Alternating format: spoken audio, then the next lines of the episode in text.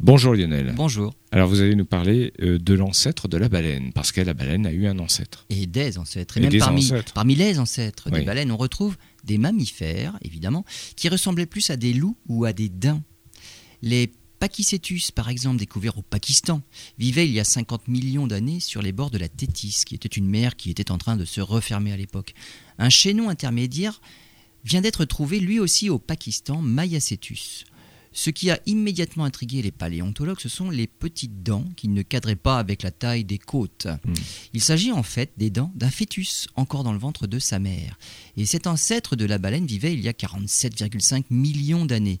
Visiblement, cet ancêtre retournait sur la terre ferme pour mettre au monde son petit, comme l'atteste la position du fœtus, la tête vers l'arrière. Chez les baleines actuelles, les petits naissent la queue la première, pour diminuer le temps durant lequel la tête est dans l'eau. Le squelette de Maiacetus montre également clairement quatre pattes qui semblent tout à fait adaptées pour la nage, mais qui pouvaient servir pour que l'animal se déplace hors de l'eau.